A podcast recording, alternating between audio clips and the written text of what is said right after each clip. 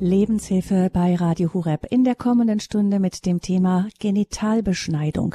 Hilfe für die Opfer eines grausamen Rituals. Mein Name ist Gabi Fröhlich. Herzlich willkommen. Heute, 6. Februar, ist internationaler Tag der Nulltoleranz gegen Genitalverstümmelung bei Frauen und Mädchen. Leider ist dieser Gedenktag nach wie vor hochaktuell. Denn in vielen Ländern der Welt, vor allem in Afrika, ist die Beschneidung von Mädchen immer noch gängige Praxis, mit zum Teil fürchterlichen Folgen für die Betroffenen. Man braucht nicht viel Fantasie, um sich vorzustellen, was passiert, wenn man ein Mädchen im Kindergarten oder Grundschulalter so massiv an der Vagina beschneidet, dass im schlimmsten Fall nur noch eine Stecknadelkopfgroße Öffnung übrig bleibt und das oftmals ohne Narkose und unter schlechten hygienischen Bedingungen. Mit der Zuwanderung aus vielen Teilen der Welt ist das Thema inzwischen auch mitten in unserer Gesellschaft angekommen. Natürlich ist die Dunkelziffer hoch, aber man geht davon aus, dass mehr als 66.000 Betroffene in Deutschland leben, so zumindest die offiziellen Zahlen.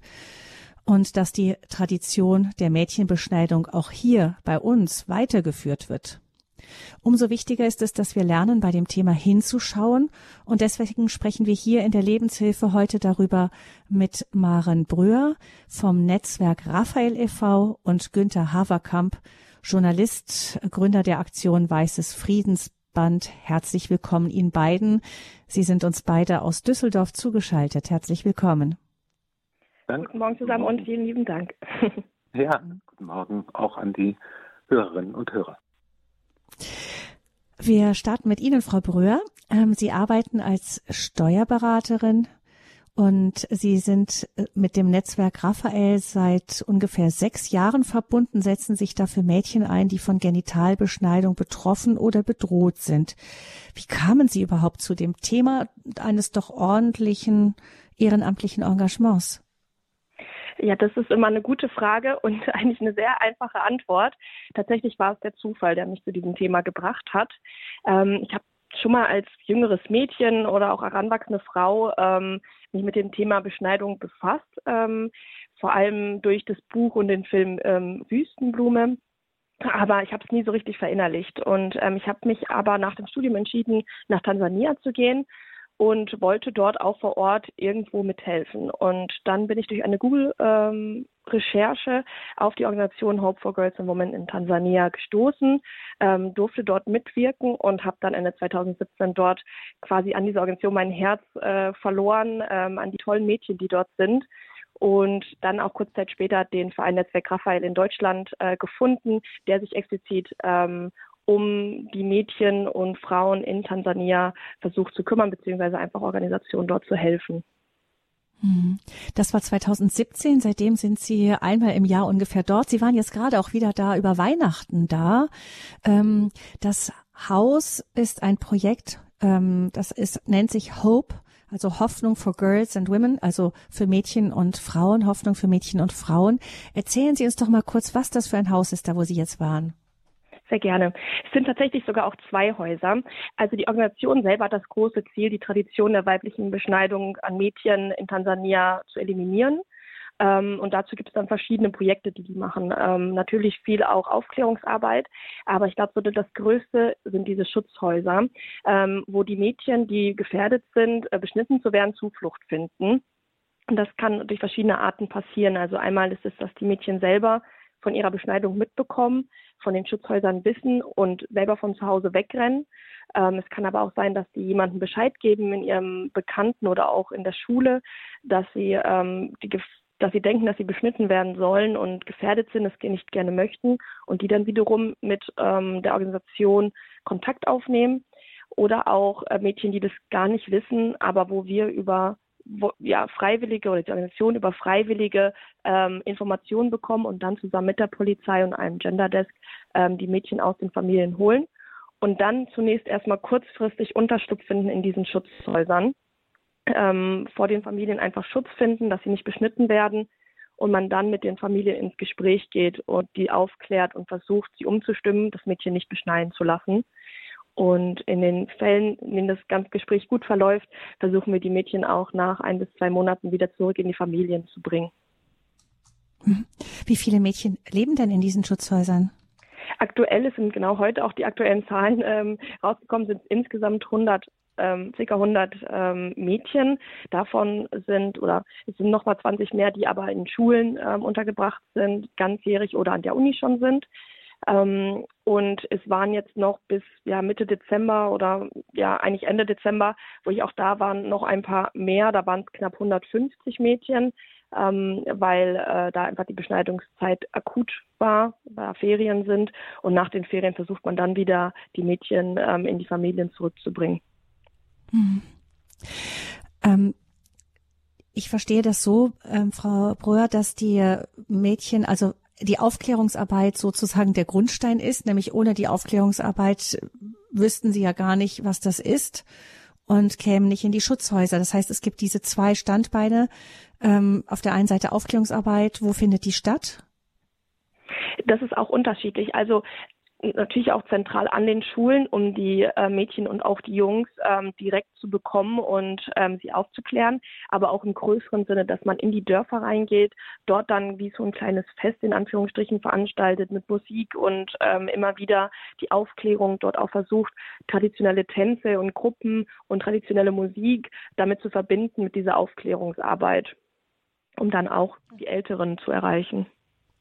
Mhm. Das heißt, das ist die eine Seite und dann die Schutzhäuser die andere, damit die Mädchen wissen, wo sie hingehen können. Können Sie uns vielleicht mal so ein typisches Beispiel erzählen von einem Mädchen, das Sie kennen, wie das dahin kam und so weiter? Ja, ähm, das kann ich gerne machen. ähm, das ist ähm, ein Mädchen, die ist jetzt äh, eine der ältesten. Sie ist jetzt an der Universität tatsächlich. Ähm, und äh, sie ist damals mit 14 hat sie ähm, gehört, dass sie beschnitten werden soll. Ähm, hat davor auch schon mal davon gehört, besonders weil ihre größeren Schwestern auch alle beschnitten sind, hat damals dann schon in noch einem jüngeren Alter ihrem Vater gesagt, dass sie das nicht möchte. Und er hat da damals auch zugestimmt, weil er dann auch selber gelernt hat, ach, vielleicht ist das nicht das Beste und sie auch das kleine Nesthäkchen war. Ähm, dann ist der Vater leider plötzlich verstorben und auf einmal stand die weibliche Beschneidung doch wieder im Haus und ihre Großmutter und auch Tanten ähm, haben sehr großen Druck auf die Mutter ausgeübt, ähm, die auch nicht von dem Stamm war. Und äh, deswegen wurde wieder eine Beschneidungszeremonie damals geplant ähm, für das Mädchen. Und ähm, sie hat sich dann damals aber dagegen entschieden, dass sie sagt, sie möchte nicht ähm, ihrer Familie folgen. Ähm, sie möchte sich dagegen wehren, hat davor in der Schule über die Organisation Hope for Girls and Women ähm, gehört und hat sich dann wiederum an eine Lehrerin gewendet, die ihr dann geholfen hat, ähm, zu fliehen. Und sie ist damals auch wirklich zu Fuß ähm, in das Schutzhaus dann geflohen und hat dort dann Unterschlupf gefunden. Es wurde danach noch wieder mit der Familie gesprochen. Die Mutter wäre auch bereit gewesen, ähm, sie wieder zu nehmen, ähm, wurde aber selber verbannt ähm, aus dem aus der Familie, weil die Großmutter gesagt hat, dass sie eine Schande über die Familie gebracht hat, da sie sich nicht beschneiden lässt. Und deswegen wurde die Mutter auch verbannt und dadurch konnte sie nicht wieder zurück, weil sie dann eigentlich quasi keine Familie mehr hatte. Das heißt, und, sie ist genau. dann praktisch in dem Schutzhaus untergekommen wie in einem Internat und hat dort die Ausbildung dann ähm, gemacht. Genau, sie ist dann in die Schule gegangen. Ähm, als ich sie kennengelernt habe, ähm, war sie gerade, das war bei uns so die neunte Klasse, musste dann noch die zehnte abschließen und hat sich dann entschieden, das Abitur auch zu machen und ähm, ist jetzt gerade in den Enden ihres Bachelorstudiums und ähm, ist dort auch Richtung Strafverfolgung unterwegs und wird sehr gerne in den Frauenrechten weiterarbeiten in einer Organisation wie ähnlich wie Hope. Das klingt jetzt für mich nach so einer Gesellschaft im Umbruch, nicht? Auf der einen Seite auch die Polizei unterstützt den Kampf gegen die Beschneidung. Das heißt, sie gehen ja mit der Polizei dahin, um die Mädchen da rauszuholen. Auf der anderen Seite diese starken Stammesstrukturen mit den äh, Tanten und Großmütter, Großmutter und so weiter in der, in dieser speziellen Familie jetzt. Ist das so, dass da irgendwie ähm, dass so, so, so eine Umbruchsphase ist zwischen alter Tradition und doch neuen Erkenntnissen. Das definitiv. Also das ähm, hat man besonders so in Richtung 2019, 2020 gemerkt, dass die Zahlen schon runtergegangen sind von den Mädchen, die gefährdet sind. Ähm, natürlich ist auch grundsätzlich alles da, glaube ich, ein bisschen im Umbruch durch die ganzen sozialen Medien. Ähm, die jüngeren Leute haben viel mehr Zugang zu anderen Informationen als die Älteren, die jetzt aber dann vielleicht auch noch mehr an den alten Traditionen ähm, festhalten möchten. Was war dann? 2020 kam die Corona-Krise und auch nach der Corona-Krise immer mehr Krisen. Es gab letztes Jahr eine große Dürre und äh, die Beschneidung ist nicht nur immer eine alte Tradition, woran festgehalten wird, sondern es ist auch ein wirtschaftlicher Faktor. Das ist ganz klar zu sehen. Und gerade in diesen Krisenzeiten sind die Beschneidungen wieder hochgegangen, ähm, weil man ja die sagen, okay, wir bekommen dadurch dann kurzfristig Geld, wir brauchen kurzfristig Geld. Da sind ja auch die Gründe, die da ein bisschen hinterstecken, gerade so aus der männlichen Perspektive zu sagen, okay, ich möchte meine Tochter beschneiden und sie dann verheiraten lassen und dadurch ist sie dann mehr Kühe wert und kriege ich anstatt vielleicht nur acht Kühe, 15 Kühe. Und das ist natürlich dann in Krisenzeiten ähm, ein bekommener Zuwachs an Geld, ähm, der, den dann gerne festgehalten wird. Also der, der wirtschaftliche Faktor, das heißt, ähm, wer verdient daran? Auf der einen Seite die Familie, die dann mehr Kühe für das Mädchen bekommt, verdienen sonst noch mehr daran? Tatsächlich gefühlt der ganze Stamm. Also es ist tatsächlich einmal natürlich die Beschneiderinnen selber, die das durchführen, bekommen dafür Geld. Ähm, dann auch die Stammesältesten bekommen Gelder, ähm, die, die, also, die dann erlauben, dass die ähm, Zeremonie stattfinden darf. Und dann ist einfach die Zeremonie eine Riesenparty und ähm, da werden dann Kühe geschlachtet, also der Viehhändler äh, profitiert davon. Dann werden Geschenke eingekauft, also eigentlich alle lokalen Läden profitieren davon, ähm, weil dann dadurch Geld eingenommen wird. Das heißt eine Tradition, an der sehr viel dranhängt. Genau. Ähm, ja, wir sprechen hier in der Lebenshilfe mit Marin Bröhr von dem Netzwerk Raphael e.V., das sich gegen die Genitalbeschneidung von Mädchen einsetzt und auch Schutzhäuser in Afrika unterstützt. Außerdem dabei ist hier in der Lebenshilfe Günther Haverkamp. Er ist Journalist und hat die Aktion Weißes Friedensband gegründet, um sich für Kinderrechte ganz viel einzusetzen und dabei auch besonders für die Aufklärung über die Mädchenbeschneidung. Herr Haverkamp ist auch hier mit uns verbunden in der Lebenshilfe bei Radio Horeb. Herr Haverkamp, wir haben jetzt das Beispiel Tansania gehört. Ist das so ein bisschen typisch für das, was auch in anderen Teilen der Welt passiert? Ja, in jedem Fall. In jedem Fall kann man das auf viele afrikanische Staaten übertragen. Und ähm, wir kennen dieses Phänomen, diese Tradition äh, vor allen Dingen aus Staaten wie Ägypten, Somalia, ähm, Eritrea. Ähm, und ähm, da von diesen Ländern sind auch ziemlich viele Frauen und damit eben auch äh, betroffene Mädchen oder bedrohte Mädchen bei uns. Mhm. Ähm, was bedeutet das? Gucken wir da noch einmal hin. Was bedeutet die Genitalbeschneidung für die Mädchen und dann auch für die Frauen später? Was hat das ganz konkret für Folgen?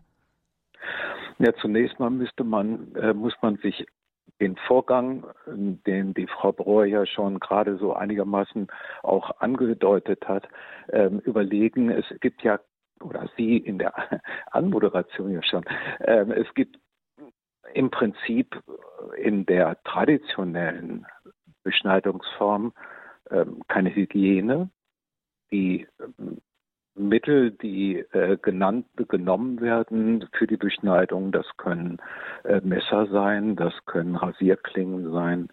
Ähm, die werden in der Regel nicht äh, hygienisch sein, die werden nicht äh, sauber sein ähm, und werden häufig hintereinander für mehrere Mädchen benutzt, was eine ähm, Infektionsquelle äh, natürlich ist für alles, was man sich vorstellen kann. Und dann der äh, die, äh, dass dieses, muss man sich vorstellen, dass dieses Mädchen dann ohne Narkose einen solchen Schmerz erleben muss. Äh, schon da der pure Schmerz äh, sorgt oft schon dafür, dass Mädchen auch sterben. Äh, allein an dem Schmerz, dass das Herz es nicht aushält. Und dann eben die Verletzung und die äh, Infektionen, die danach entstehen, denn auch die Wunde wird nicht so, wie wir das kennen, ähm, ähm, versorgt. Mhm. Und die Langzeitfolgen, also ich meine, wenn ein Mädchen das dann überlebt, wenn die Narben dann verheilt sind, was sind die Langzeitfolgen? Ja, das ist zunächst einmal, gerade wenn man das sich überlegt, was Sie auch schon beschrieben haben, dass also ähm, bei Typ 3 sagt man, es gibt also drei Typen. Die Weltgesundheitsorganisation hat das so eingeteilt, damit man weiß, wovon man spricht. Bei Typ 3, der also dann eben beinhaltet, dass ähm, die Vagina zugenäht wird und bis auf einen kleinen ähm, äh, kleine Öffnung. Äh, dann bedeutet das natürlich beim Urinieren, dass das ähm, Urin nicht abfließen kann oder nur tröpfchenweise. Noch schlimmer wird es dann bei der Menstruation. Wenn man sich vorstellt, das Menstruationsblut, was ja dicker ist, dann nochmal als Urin staut sich und äh, das schafft wiederum Entzündungen und wahnsinnige Schmerzen. Äh, und dann setzt es sich natürlich fort ähm, zur Sexualität man muss sich vorstellen, was das für eine Frau bedeutet. Da ist natürlich keine Lust und kein Lustgewinn bei, sondern ah, das sind ähm, fürchterliche Schmerzen ähm, und dann die Geburt. Die Geburt ist gefährlich und äh, sowohl für Mutter und Kind und äh, birgt äh, viele Gefahren, ja. Mhm. Jetzt ist es so, dass auch das ähm, Bundesministerium für Familie sagt, dass auch immer mehr Betroffene hier bei uns in Deutschland ankommen, die auf verschiedenste Weise in ihren Heimatländern, ähm, die von dieser von diesem Ritual Genitalbeschneidung äh, betroffen sind, ja, die beschnitten wurden, Mädchen, Frauen. Ähm, man sagt, mehr als 66.000 Frauen geschätzt leben bei uns inzwischen und ähm, mehr als 15.000 Mädchen seien bedroht, auch hier bei uns in Deutschland lebend beschnitten zu werden. Das ist ein, ähm, ein Anstieg laut ähm, Bundesfamilienministerium im Vergleich zu 2017 um bis zu 160 Prozent. Woran liegt denn dieser enorme Anstieg in unserer Gesellschaft? Ist das nur auf die Zuwanderung zuzuführen oder werden die Zahlen langsam offen? Woran liegt das? Naja, das ist mit Sicherheit auch durch Zuwanderung ganz klar äh, zu erklären, aber viel eher, dass wir auch sensibler werden für dieses Thema. Wir gucken besser hin. Und ähm, das ist die Hoffnung auch, die wir da haben, dass die Gesellschaft sich mit dem Thema beschäftigt und dementsprechend auch ähm, ähm, mal in die Tiefe geht dieses Problems. Ähm, ja, das ist natürlich auch, ähm, hängt auch damit zusammen, dass Länder dazugekommen sind. Also wir hatten 2017 äh, noch nicht ähm, den Irak praktisch so im, im Blick gehabt ähm, und sind eigentlich, äh, kann ich mich noch gut daran erinnern, wie ungläubig ich war, dass die ähm, vielen ähm, Irakerinnen, die ich äh, kenne, kannte, ähm, äh, dass darunter auch Frauen sein sollen, die beschnitten sind, konnte ich mir überhaupt nicht vorstellen. Ähm, und ähm, aber auch die ähm, die dieses ähm, äh, sich damit beschäftigen, hat natürlich zugenommen. Und wir sind sehr dankbar, dass die Zahlen ein bisschen realistischer werden. Sie sind immer noch eine Dunkelzimmer und wir äh, und wir fürchten, dass die ähm, durchaus auch höher sein könnten.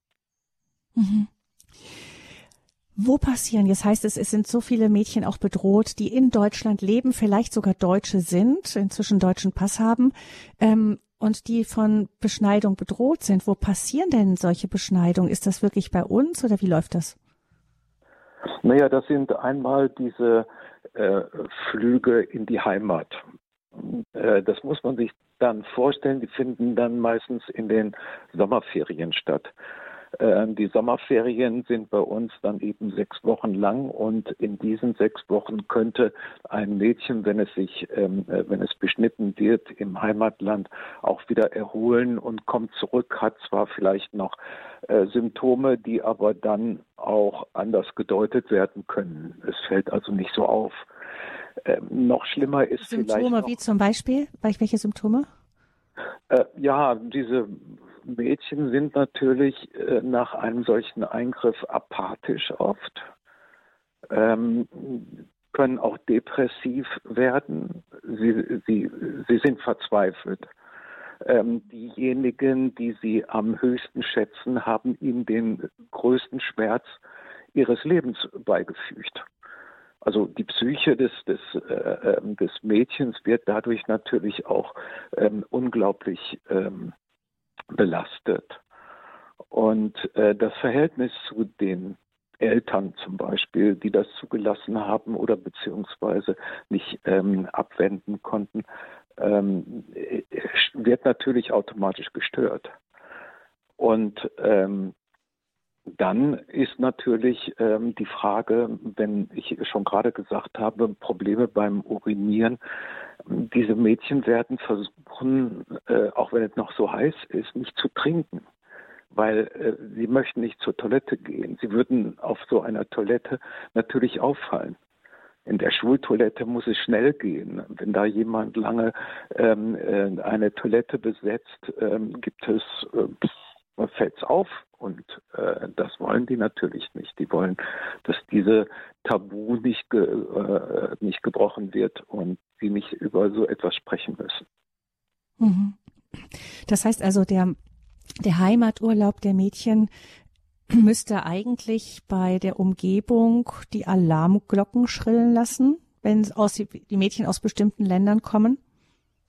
Ja, also äh, die Frauen in der Community, die äh, sich gegen diesen, diese Tradition aussprechen, sagen, keine Frau, äh, keine Mutter darf mit ihrem Kind in das Heimatland gehen, wenn es in einem Alter ist, was äh, zu dieser ähm, ja, eben man kann sagen bis 14 oder so.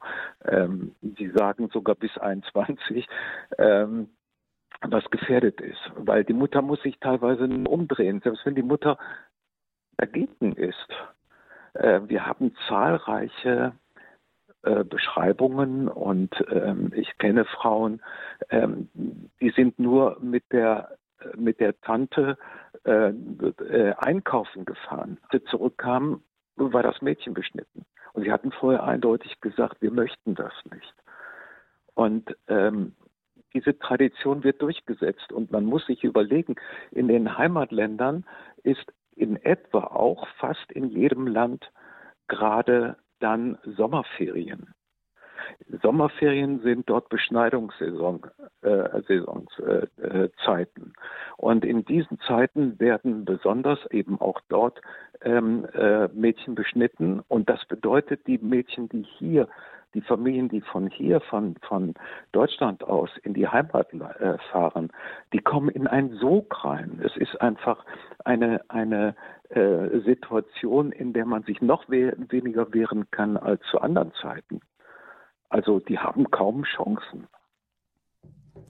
Ich kann mir vorstellen, Herr Verkamp, dass ähm, die Mädchen, die jetzt in Deutschland sind, vielleicht auch sogar weniger aufgeklärt sind über das Thema als jetzt zum Beispiel in Tansania, wo man ja versucht, auch äh, von der Regierung unterstützt, in den Schulen und so das Thema anzusprechen. In Deutschland ist Genitalbeschneidung von Mädchen einfach kein Thema, oder? Das ist natürlich auch ein schwieriges Thema, ist ja klar. Also versetzen wir uns rein in eine Kita-Mitarbeiterin ähm, oder Erzieherin oder beziehungsweise in eine Lehrerin oder einen Lehrer. Ähm, das ist jetzt nicht das Thema, was äh, sich nach vorne drängt, sage ich mal und was man sich auch wünscht. Es ist, es ist wirklich schwer zu, zu behandeln.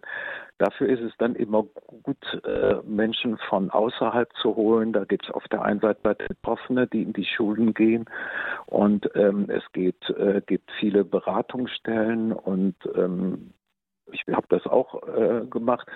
Ähm, den LehrerInnen das abzunehmen, diese, diese äh, schwere Aufgabe, darüber zu sprechen. Ähm, die Erfahrung, die ich damit gemacht habe, ist eine ganz umgekehrte. Die Jugendlichen und waren äh, höchst interessiert daran und fanden das überhaupt nicht problematisch. Ähm, Jugendliche haben ähm, eine ganz andere Art ähm, oder Kinder auch ähm, damit umzugehen. Und in anderen Ländern wie in den Niederlanden oder in Großbritannien, weiß ich, und Schweden wird es sehr früh gemacht. Schon in der Kita wird, äh, werden diese Themen, überhaupt sexualisierte Themen, viel stärker angesprochen als bei uns. Mhm. Ja. Aber ich wollte noch eben kurz ergänzen, ich hatte gerade eben vom Heimaturlaub gesprochen, das gleiche mhm. gilt übrigens für Urlaubsflüge. Also wir wissen, in Kenia gibt es zahlreiche Kliniken, äh, man sagt Untergrundkliniken, äh, wo ähm, ganz nach den Wünschen der, der, der ähm, Mütter ähm, die Beschneidung durchgeführt wird. Und ähm, das Gleiche gilt eben auch bei uns. Bei uns hier zu Hause. Äh, Sie müssen damit rechnen, dass in Ihrem Ort ähm, auch in den Sommer, vor allen Dingen in den Sommerferien, aber auch ähm, durchaus relativ früh, unmittelbar nach der Geburt. Denn das muss man noch mit berücksichtigen. Teilweise werden die Beschneidungen unmittelbar nach der Geburt in den ersten Jahren oder im ersten Jahr durchgeführt. Das hat damit zu tun, dass sich die Mädchen dann nicht so stark wehren. Also Mädchen, die stärker sind und sich wehren, das gibt dann oft Knochenbrüche und Probleme. Ähm, äh, das äh, kann man, darüber versucht man das zu vermeiden. Und es fällt nicht so auf, weil diese Mädchen dann noch nicht so stark in der Gesellschaft wahrgenommen werden. Mhm. Aber das heißt, äh, Sie sagten, das kann auch bei uns hier selber stattfinden, die Beschneidung, nicht nur in den Heimatländern. Also auf der einen Seite 2015, 16 sind viele Menschen aus diesen ähm, äh, Ländern, auch aus den Herkunftsländern zu uns gekommen und ganz selbstverständlich werden da auch Frauen bei sein, die diese, ähm, diese Beschneidungsformen kennen mhm. äh, und ausüben können. Also wir stochern da im Dunkeln, Sie hören das an meinem Ton. Mhm, mhm, ähm, das ist, es ist überhaupt nicht, äh, nicht einfach, darüber zu sprechen, weil man man, äh, man hat ja nichts in der Hand. Also ich höre aus der Community, aus den, von den Menschen, ähm, die aus den Ländern sind, höre ich schon, dass sie sich sicher sind, dass das passiert. Mhm. Nur wir haben keine Anzeigen, das ist zwar verboten, aber es gibt, ne, wir haben aber keine Anzeigen, wir haben nichts Handgreifliches. Ja, das ist das Problem. In Deutschland hm, gibt es seit 2013 ein Gesetz, äh, Paragraph 226 Strafgesetzbuch, der erklärt eben die Beschneidung von Mädchen zu einem eigenen Straftatbestand. Es droht sogar bis zu 15 Jahre Haft. Also man merkt, dass in Deutschland das Thema schon auch angekommen ist. Ähm, wir ich würde gleich noch mal gerne mit Ihnen, ähm, Herr Haferkamp, auch noch schauen, was es da schon an Maßnahmen gibt, auch in Europa, um dieser Praxis einen Riegel vorzuschieben und von Frau Brohr auch zu hören, gleich von Frau Brohr hören, wie in den Familien, in der Gesellschaft in einem Land wie Tansania auch gearbeitet wird, um das Thema auch auf einer breiten Front anzugehen. Wir hören jetzt erstmal eine Musik, aber ich möchte bei der Gelegenheit auch schon unsere Hörerinnen und Hörer einladen, sich zu Wort zu melden, wenn sie Fragen haben an Marin Bröhr oder auch an Günther Haverkamp, dann können Sie anrufen unter 089 517 008 008. Die Nummer zur Lebenshilfe heute am Internationalen Tag der Nulltoleranz gegen Genitalverstümmelung bei Frauen und Mädchen. Da ist unser Thema Hilfe für die Opfer eines grausamen Rituals. Und Sie können sich melden mit Ihren Fragen oder vielleicht haben Sie selber auch schon in irgendeiner Weise mit dem Thema zu tun gehabt. Gerne anrufen. 089 517 008 008.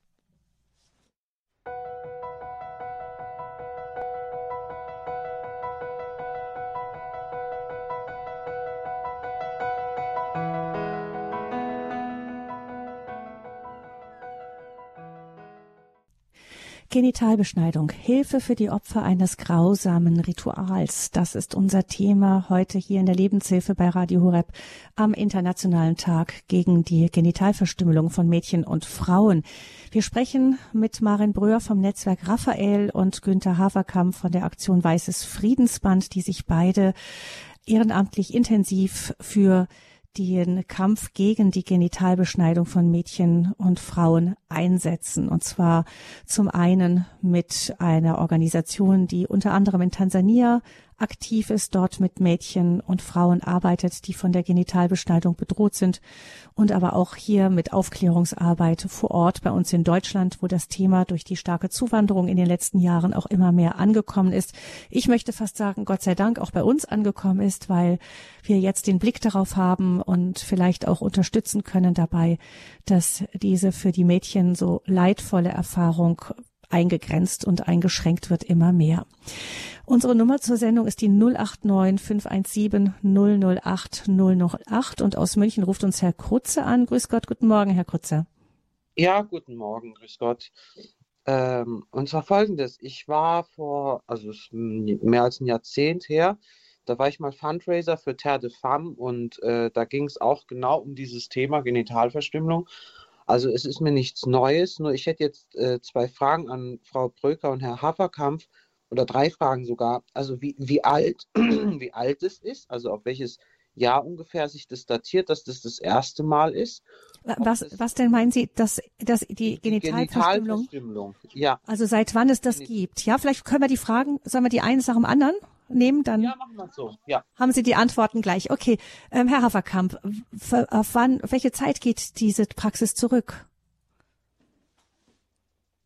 Dass es ähm, die alten Ägypter waren, die damit begonnen haben. Es könnte aber auch sein, dass es noch älter ist.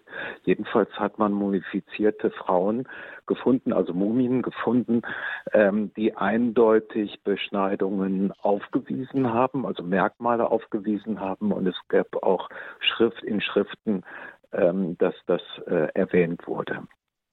Mhm. Es gibt ja auch diese ganz massive Einschnitt, wird ja auch pharaonische Beschneidung genannt, nicht? Das heißt, eine uralte Tradition. Herr Krutzer. Ganz genau. Ja. Ja, okay. Äh, ja gut, dann habe ich jetzt eine Frage, weil ähm, das ist ja der Wahnsinn. Ich meine, die, die meisten Länder, wo das gemacht wird, sind ja muslimisch geprägt oder haben eher muslimische Tradition, Kultur, Religion. Und, und kann man da nicht äh, irgendwie auf, auf Vernunft, auf sogar, sogar mit dem Islam dagegen argumentieren oder sowas? Gibt es da schon Versuche? Haben Sie das gemacht? Weil ich meine, äh, bringt da Aufklärung? Genau, das wäre die erste Frage. Ist es so, dass das vor allem, Herr Haferkamp, ähm, muslimisch geprägte Länder sind? Naja, also zunächst mal muss ich sagen, wir haben ja gerade festgestellt, dass es vier oder wie viel tausend Jahre alt ist, die Tradition. Mhm. Also und vor dem der Islam. Islam mhm. ist ja bei weitem nicht so alt. Ja.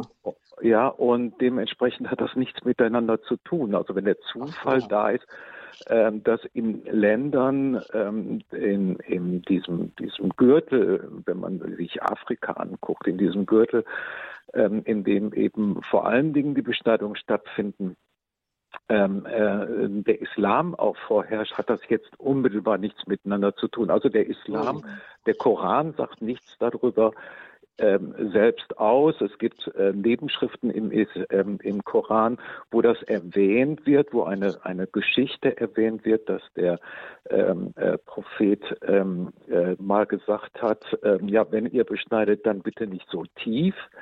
Und das gibt, es gibt Leute, die das dann ähm, werten als ähm, ein Zeichen, aber äh, eigentlich sind alle Schriftgelehrten sich im ähm, Islam einig, dass es nichts mit äh, damit zu tun hat. Also und äh, man muss auch vielleicht sagen, höchstens, Herr Verkamp, vielleicht doch kurz höchstens vielleicht mit einem bestimmten Frauenbild, nicht dass in Teilen ja. diesen Gesell dieser Gesellschaften schon auch gestützt wird.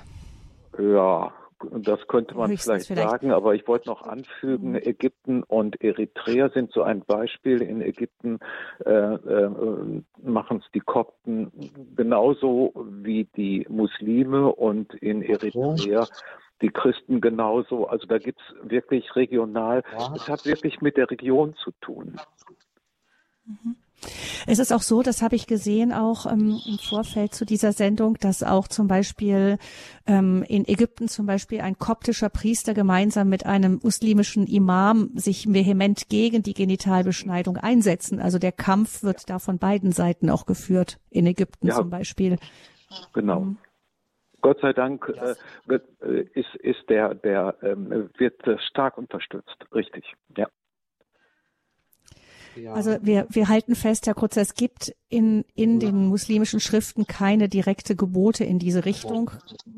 Meine Idee ist höchstens persönlich jetzt, dass es vielleicht man da eben am Frauenbild einfach auch noch ähm, arbeiten kann. Aber, aber grundsätzlich ist es ähm, vor dem Islam entstanden und ja. Okay.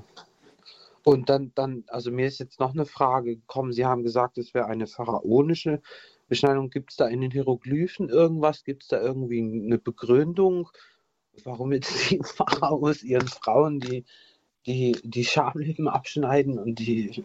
Das ist ja grausam. Ich hasse das. Ich finde es so grausam. Mhm. Ja, die Begründungen, ich verstehe Ihre Empörung.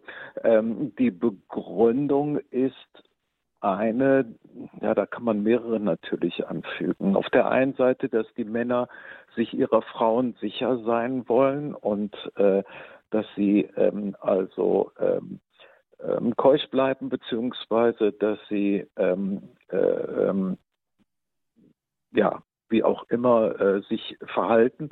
Das ist die eine Frage, ähm, die eine Möglichkeit. Die andere ist einfach ähm, eine eine Tradition.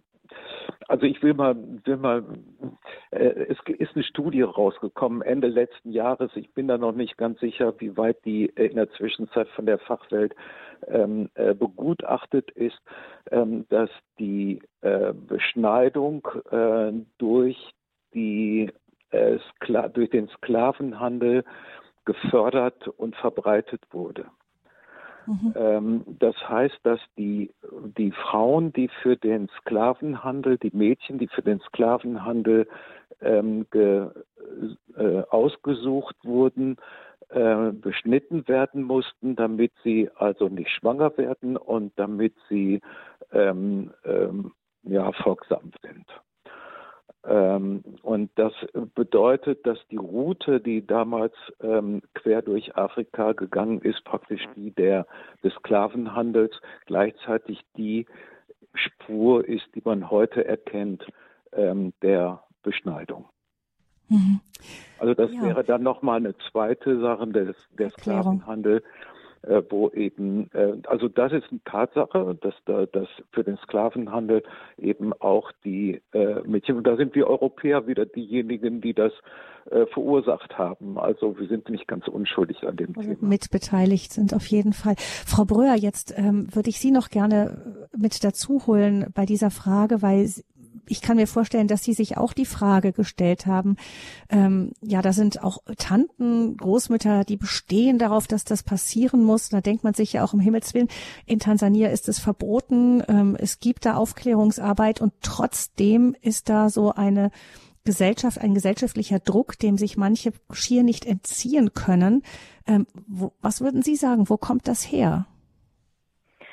Ja, das sind ähm, ja tief verankerte Werte, ähm, die einfach in diesen Stämmen herrschen.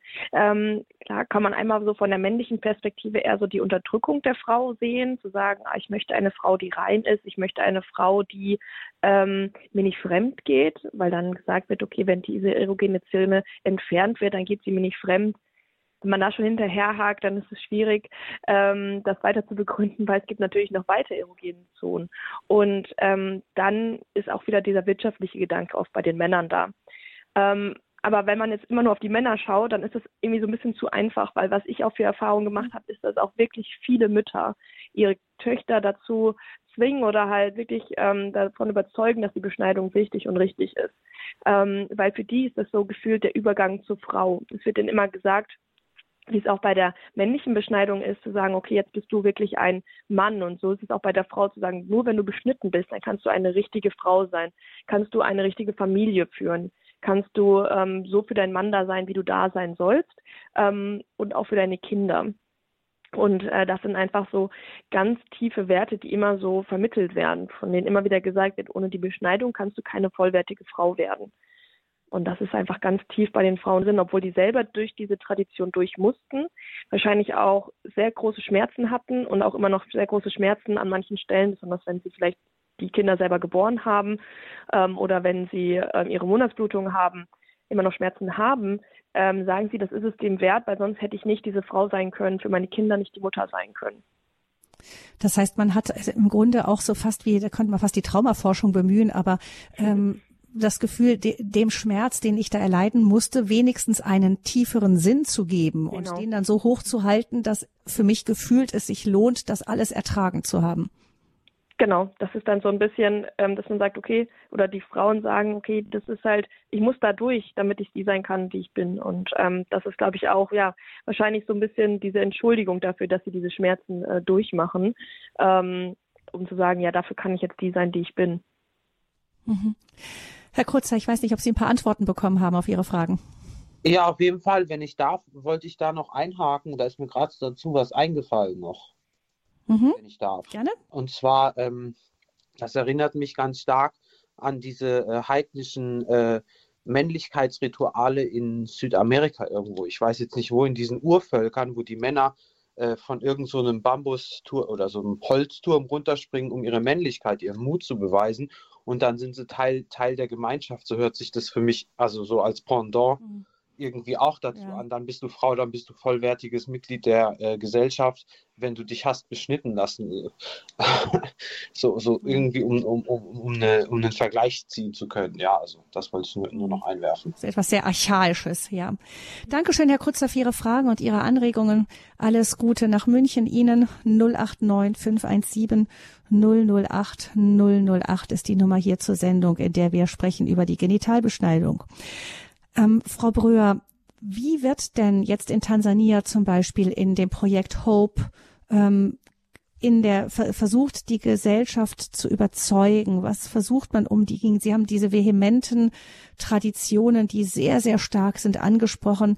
Also man versucht Aufklärungsarbeit zu leisten in den Schulen und so weiter. Ich frage mich auch, wie versuchen Sie die Männer auch dazu zu holen, zum Beispiel? Ich meine, die Mädchen zu sagen, das tut furchtbar weh und das ist eigentlich alles sinnlos, das hat ewige Folgen, die werden sich irgendwann ansprechen lassen. Das zeigen ja auch die Schutzhäuser. Die Mädchen laufen ja in ganz jungen Jahren sogar ihren Familien davon. Ich finde das sehr bemerkenswert, wenn man weiß, wie stark die Familienstrukturen in Afrika sind, dass sie es wagen, da wegzulaufen und wirklich ähm, sich da Schutz zu holen. Aber wie versucht man zum Beispiel die Männer zu überzeugen?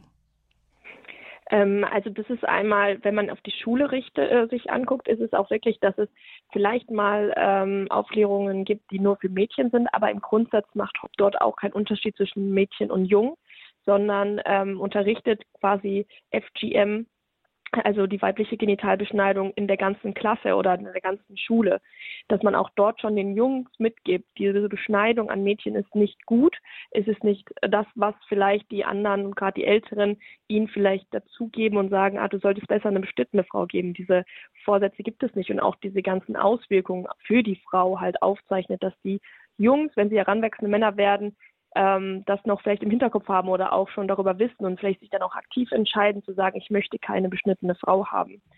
Ähm, und wenn man jetzt so an die älteren Generationen denkt, ähm, da man auch eigentlich keinen Unterschied zwischen Männern und Frauen gemacht. Wenn man, äh, wenn die Organisation in das Dorf reingeht, dann ähm, wird meistens auf dem Platz, der da vielleicht angeboten wird, ähm, eine große Box aufgestellt und ähm, es wird über ein Mikrofon verschiedene Sachen bekannt gegeben.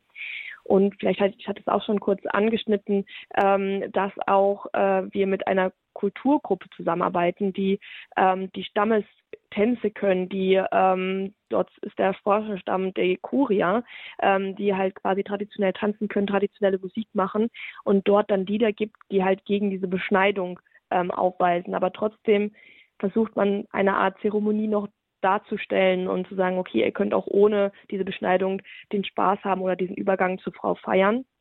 Und da werden dann manchmal auch speziell Männer angesprochen, ähm, zu sagen, warum hast du dich für eine beschnittene Frau entschieden und ähm, würdest du wirklich wollen, dass deine Tochter stirbt oder dass man dort dann wirklich auch mit den Männern arbeitet.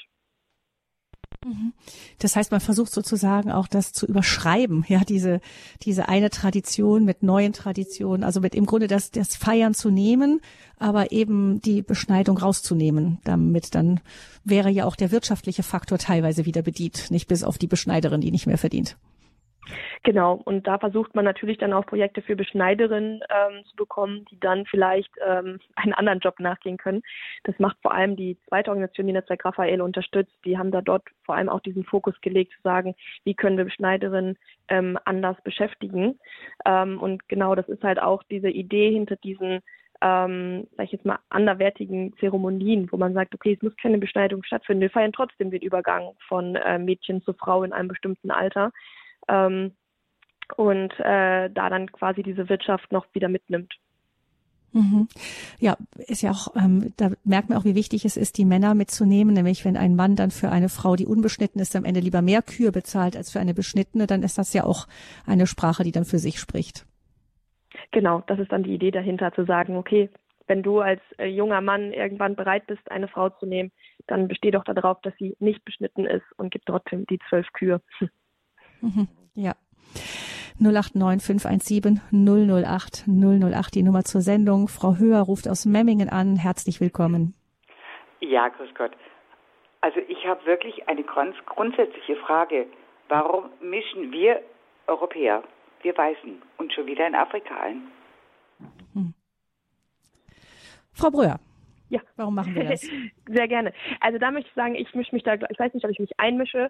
Ähm, ich versuche zu unterstützen. Ähm, es ist ganz wichtig zu betonen, diese Organisation Hope for Girls in Women Tansania ist eine tansanische Organisation. Die Direktorin, die Gründerin dieser Organisation ist selber Betroffene, ist Tansanierin und auch nur so kann das funktionieren. Nur so kann das sein, dass ähm, quasi aus dem Volk selber ähm, diese Stimme erhoben wird. Das ist vielleicht nicht so richtig, wie es jetzt gerade läuft. Aber da nehme ich mich auch als Weiße irgendwo zurück. Natürlich möchte ich gerne über das Thema aufklären und genauso wie Herr Haferkamp das Thema hier auch in Deutschland voranbringen will, weil es hier natürlich auch ähm, Probleme gibt und die Mädchen, wie gerade schon angesprochen ist, gar nicht davon wissen, so wie es vielleicht in Tansania oder in anderen Ländern Afrikas ist. Ähm, aber ich möchte nicht die Frau sein oder als Weiß dargestellt werden, die mit dem erhobenen Finger da ist und versucht, äh, dort die Leute aufzuklären. Das geht alles über diese Organisation und über vor allem Ruby Samueli, die als, selber als Betroffene sich so stark dort einsetzt und Mädchen ähm, aufklärt und diese aufgeklärten Mädchen sich auch wiederum dafür einsetzen. Mhm. Ähm, ich erinnere mich, Herr Haferkamp, auch an Organisationen, die hier in Deutschland arbeiten, die auch von Frauen aus Afrika gegründet wurden. Fadumo Korn hatten wir hier mehrfach auf Sendung, die eben auch erzählt hat von ihrem eigenen Schicksal, die aktiv ist. Wie sieht das aus in Deutschland? Sind das auch die Frauen selbst Betroffene, die sich da ähm, versuchen, da aktiv zu werden? Oder wie sieht das da aus? Nein, Gott sei Dank nicht nur. Ähm, wie man an meinem Beispiel sieht, sogar Männer äh, setzen sich dafür ein. Ähm, und ich glaube, das ist auch richtig so. Äh, nein, äh, also um darauf nochmal einzugehen, äh, die Hörerin. Ähm, ja, wir haben natürlich, wenn es um eine Kinderrechtsverletzung, eine Frauenrechtsverletzung, Menschenrechtsverletzung geht, natürlich die Pflicht auch, die Mädchen zum Beispiel hier zu schützen und ähm, darauf einzugehen ähm, und uns Gedanken dazu zu machen. Ähm, wir haben viele betroffene Frauen, die uns entweder zur Seite stehen oder die uns die leiten, also die jetzt zum Beispiel Beratungsstellen, Fadumo Korn zum Beispiel oder Joy Kuma in Düsseldorf oder ich kann noch viele aufzählen. Ähm, und wir haben natürlich viele, die sich berühren lassen von diesem Thema. So ging es mir ja auch. Als Journalist habe ich einen Vortrag gehört von einer Betroffenen und wollte es nicht glauben und bin ähnlich wütend geworden wie der Hörer, der vorher da war aus München. Und ähm, ich habe es nicht dabei belassen, sondern habe gesagt, äh, da muss ich was tun und muss mit dem, was ich in den Medien und in meinem Job kennengelernt und, und, und, und äh, an, an, Fähigkeiten äh, gefunden habe, äh, die muss ich einsetzen, um diese äh, Mädchen zu schützen bzw. den Frauen zu helfen. Mhm. Ja, ja, vorher also genau die ähm, es geht auch von den Frauen selber aus in Afrika. Das ist das, was ich von Frau Bröhr vor allem mitnehme. Ähm, Frau Bröhr, Sie äh, eben legen großen Wert darauf, eben nicht als die Weiße zu kommen, die dann jetzt versucht, hier europäische Kultur da in Afrika einzubringen. Und sicher werden die Mädchen und Frauen dort auch eben afrikanische Antworten auf das Thema finden müssen. Aber danke für Ihren Impuls. Die Leitungen sind voll. Deshalb gehe ich weiter zu Herrn Blank nach Isny im Allgäu. Willkommen, Herr Blank. Ja, grüß Gott. Äh, ich, ich, kann mir nicht vorstellen, dass da noch ein, ein, ein, ein Verkehr sein kann, wenn da die Frau verstimmelt sind und, und die Genitale zugenäht ist. Was, was, wie geht das überhaupt? Mhm. Und, das ist praktisch, ja. Und genau. Mhm. Bei mir hat man selber auch die, Geburten, die, ne? Mhm. Die, die Vorhaut zweimal abgeschnitten. Wegen mhm. Entzündungen und so. Mhm. Muss man auch noch leben, oder? Dann heißt es immer, wo hast du dein Vorhaut? Die ist verschwunden, oder? Ja, die männliche, die männliche Beschneidung ist, ähm, gibt, ist ja sehr, sehr, sehr, noch sehr viel verbreiteter. Ja. Auch in verschiedenen Religionen dann wirklich da gezielt. Mhm. Aber das finde ich jetzt ganz wichtig, dass Sie das ansprechen, Herr Blank, ähm, Herr Haferkamp, da äh, macht man ja eine deutliche Unterscheidung zwischen der männlichen und der weiblichen Beschneidung, ne? Dieser, äh, das heißt man Fimose, heißt man ja, das genau. auf, auf Lateinisch, oder? Dass das genau, Fimose ist einer der Gründe aus medizinischen Gründen, ne, die Beschneidung auch, ja. Gucken wir kurz auf die Unterscheidung. Äh, ja, wir haben ja gerade schon so gehört, ähm, welche Auswirkungen die weibliche Genitalbeschneidung hat. Also ähm, ob es äh, das Wasserlassen ist, ob es die Menstruation ist. Ähm, das ist natürlich alles bei der jungen Beschneidung nicht. Äh, bei der jungen Beschneidung fehlt natürlich tatsächlich ähm, ähm, etwas und ich habe mich mit ähm, äh, mit, mit äh, jungen Männern in Berlin unterhalten, die einen Verein gegründet haben, wo sie eben sich gegen die Jungenbeschneidung auch als Betroffene aussprechen, weil sie sagen, das fehlt uns. Wir sind nicht gefragt worden. Also insofern kann man das auch kritisch sehen, natürlich. Aber die Auswirkungen einer weiblichen Genitalbeschneidung sind ungleich stärker. Ja, das eine und eben, wie Herr Blank auch sagte, es gibt ja auch durchaus äh, medizinische Gründe, einer Beschneidung, bei der Genitalbeschneidung der Frauen geht es ja um eine Beschneidung ohne jeglichen medizinischen Hintergrund. Nicht? Das ist ähm, eben da wichtig zu unterscheiden. Bei Fimose ist das natürlich was anderes, weil medizinischen Grund gibt. Aber danke für Ihren Anruf und ähm, Sie haben uns die Gelegenheit gegeben, das Thema anzusprechen. Alles Gute nach Isny. Frau Hahn ruft uns aus Dietzenbach an, ist die nächste hier in der Lebenshilfe bei Radio Hureb. Frau Hahn, grüß Sie. Ja, grüß Gott. Ich hätte mal eine Frage und zwar, ähm, können denn beschnittene Frauen überhaupt äh, schwanger werden und Kinder bekommen? Ja, das spricht auch noch das Thema an, das Herr Blank eben haben wir gar nicht beantwortet. Wie geht Geschlechtsverkehr? Wie kann man überhaupt Kinder bekommen danach noch? Ja, genau. Also ja, der Beweis ist natürlich, dass äh, es viele Kinder gibt, äh, auch äh, von diesen Frauen natürlich. Aber ähm, die müssen natürlich dann ähm, aufgeschnitten werden. Das heißt also, die, durch diese Öffnung soll ja kein Penis durch können. Das bedeutet also, die müssen aufgeschnitten werden für die ähm, äh, äh, für den Beischlaf und äh, werden hinterher entweder wieder zugenäht oder beziehungsweise für die Geburt natürlich auch. Vor der Geburt müssen die dann aufgeschnitten werden oder aber es wird und das ist leider dann so, weil die Ärztinnen und Ärzte auch in Deutschland wenig äh, wissen über dieses äh, Problem und wenig geschult sind, äh, dann wird dann eben schnell ein Kaiserschnitt gemacht. Also es hat dann auch ähm, massivere Folgen, Langzeitfolgen. Ja. Ja, ja, ja, genau.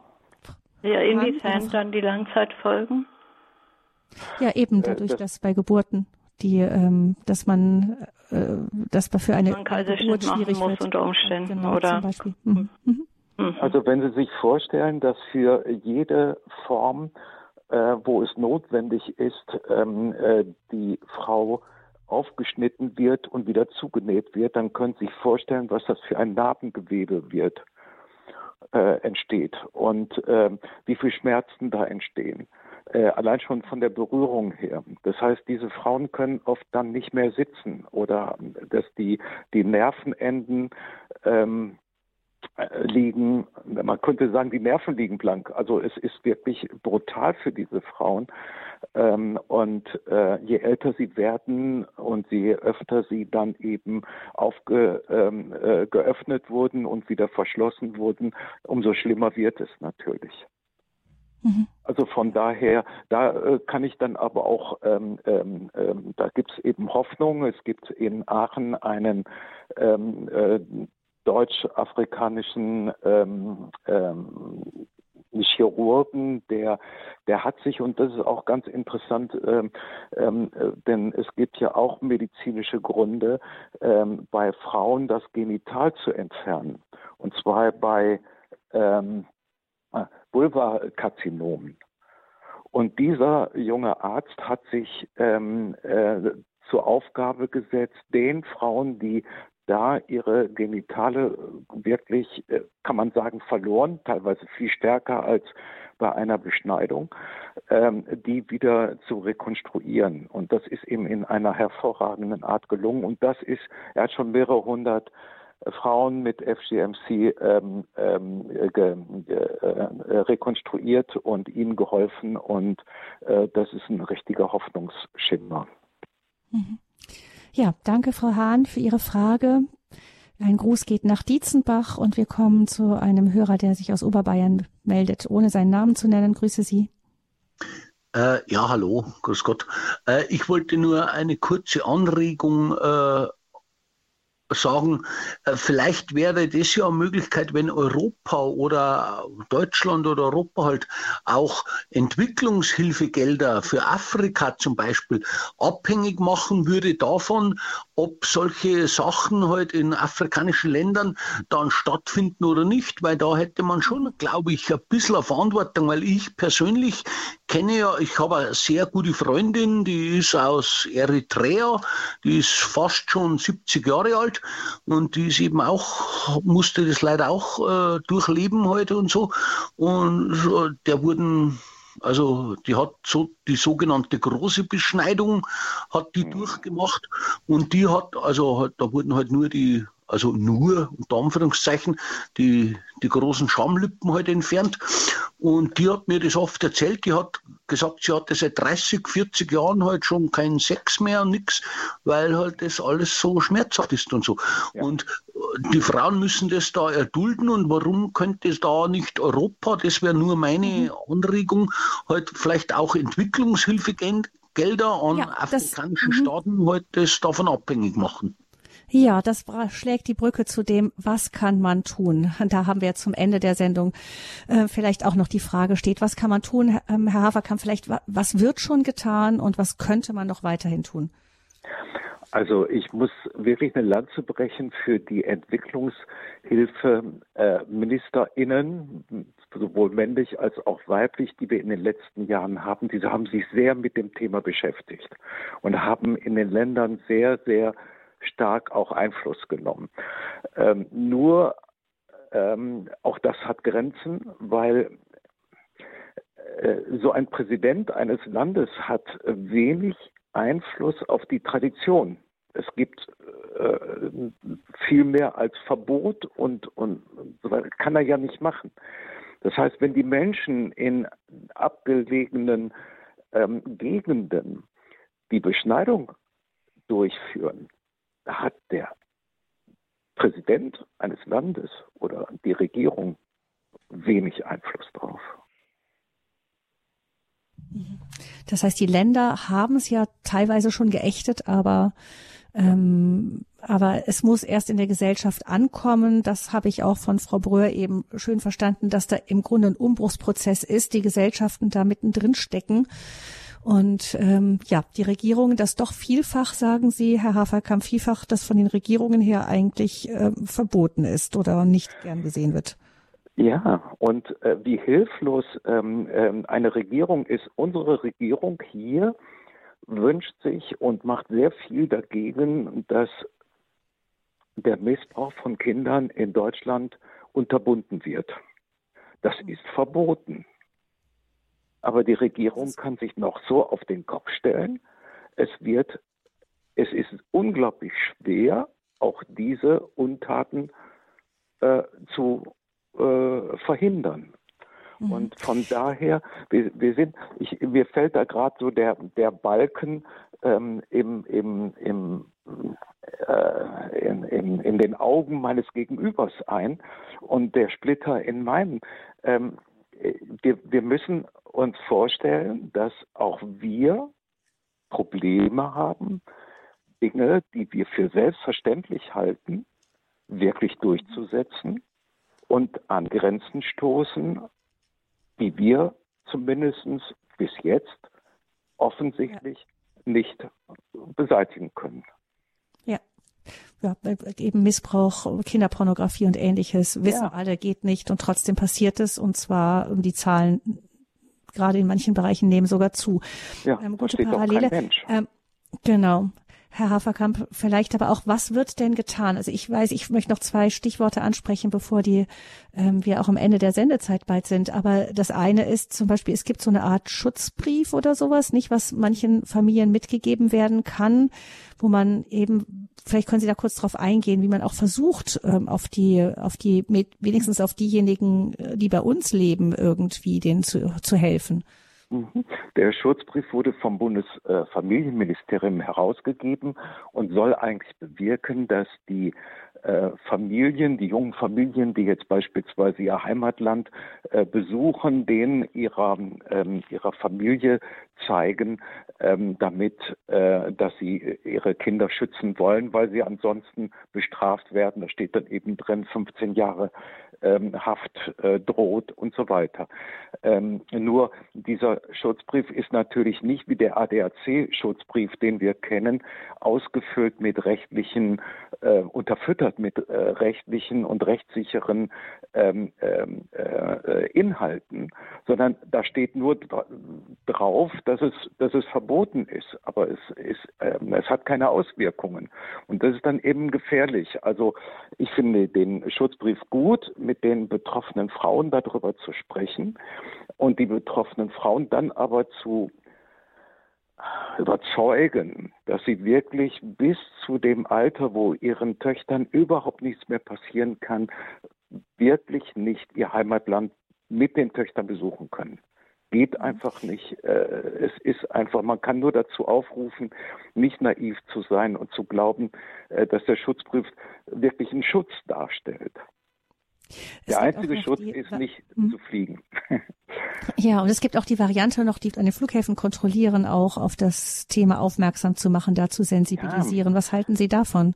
Ja, zunächst einmal sehr viel. Also in Großbritannien ist 2014 haben die begonnen, eine ähm, mit den Flughäfen und dem Personal zusammen zu sein, haben das Personal, ähm, ähm, die am Scanner sind zum Beispiel und, und, und, und an den ähm, Eingangspforten ähm, geschult. Und wenn dann ein Mädchen da ist, wo sie sagen, oh, die fliegt jetzt nach Somalia, die ist äh, sechs Jahre alt, ähm, die nehmen wir mal raus und dann gibt es eben von der Community, von den Menschen, die dort mit denen zusammenarbeiten, die aus dem Land sind, ähm, äh, dann Gespräche und die versuchen herauszufinden, ist da eine Gefahr oder ist da keine Gefahr. Und das geht dann tatsächlich bis der Flug dann eben ähm, abgebrochen wird, beziehungsweise die das Land nicht verlassen dürfen. Äh, das Gleiche hat jetzt äh, haben äh, hat Amerika übernommen. Die Niederlande sind auch dabei zu übernehmen und wir sind gerade jetzt dabei, wieder einen Anstoß zu machen, dass wir in Deutschland das auch machen. Wobei man natürlich aufpassen muss, dass da jetzt nicht irgendwie ähm, etwas äh, passiert. Was Diskriminierendes dann kommt. Ja. Hm. Ja, also so vielschichtig ist das, so schwierig ist das. Also da muss man sehr aufpassen. Aber den Versuch zu machen, also die Die Schweden machen das äh, zum Beispiel so, dass sie in den, schon in der Kita und in Grundschulen den Kindern sagen, also wenn irgendetwas dich stört, und da geht es nicht nur um, ähm, um Mädchenbeschneidung, sondern da geht es auch um Frühehe, da geht es auch um andere Dinge, ähm, Entführung oder, oder was immer es geben kann, ähm, dass die einen kleinen Kaffeelöffel äh, in den Slip stecken. Das würde dann nämlich bedeuten, dass die beim Scanner auffallen und die, ähm, die, die Leute am Scanner wissen, oh, Momentchen, ich sehe einen, ähm, einen Kaffeelöffel, da ist Gefahr im Verzug und die holen die raus. Mhm. Und da passiert die gleiche Prozedur, wie ich sie gerade beschrieben habe, mit eben Frauen aus dem jeweiligen Land wird dann überlegt, was ist hier los. Mhm. Ja.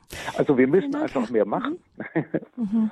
Vielen Dank, Herr Haverkamp, genau, dass Sie uns hier da auch über die verschiedenen Möglichkeiten, was man schon tun kann, was getan wird, da einiges erzählt haben. Frau Bröhr, vielleicht von Ihnen ganz zum Schluss noch, was würden Sie sagen, was kann jeder Einzelne von uns tun? das Thema nicht totschweigen. Das ist für mich einfach mal ganz wichtig, das Reden. Ich habe das Thema auch oft mit den Mädchen in Tansania besprochen, weil da kommt immer wieder die Frage, gibt es ähm, die weibliche Beschneidung auch in Deutschland? Und dann kann ich nur sagen, natürlich aus unseren Traditionen heraus gibt es nicht, aber es kommt immer mehr auch zu uns rüber. Und ähm, zu fragen, was würdet ihr sehen als Lösung? Da sagen sie auch, es muss doch darüber unterrichtet werden, wie es bei uns auch ist, muss darüber gesprochen werden.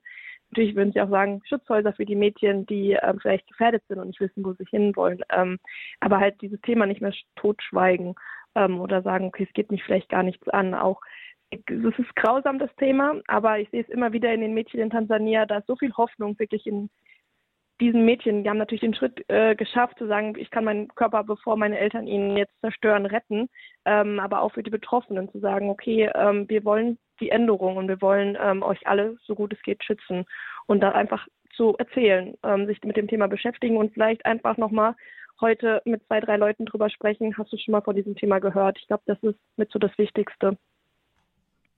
Ja, das haben wir auch versucht hier in der Lebenshilfe. Dankeschön an Maren Bröhr und Günther Haverkamp dafür, dass Sie mitgemacht haben hier bei der Sendung Genitalbeschneidung, Hilfe für die Opfer eines grausamen Rituals am Internationalen Tag der Nulltoleranz gegen die Genitalverstümmelung bei Frauen und Mädchen. Ganz herzlichen Dank. Ihnen noch einen guten, ich vermute, Sie haben noch einen aktiven Tag an diesem, an diesem Gedenktag. Alles, alles Gute Ihnen. Viel Segen für Ihre Arbeit. Mein Name ist Gabi Fröhlich und ich wünsche Ihnen allen noch einen guten und gesegneten Tag.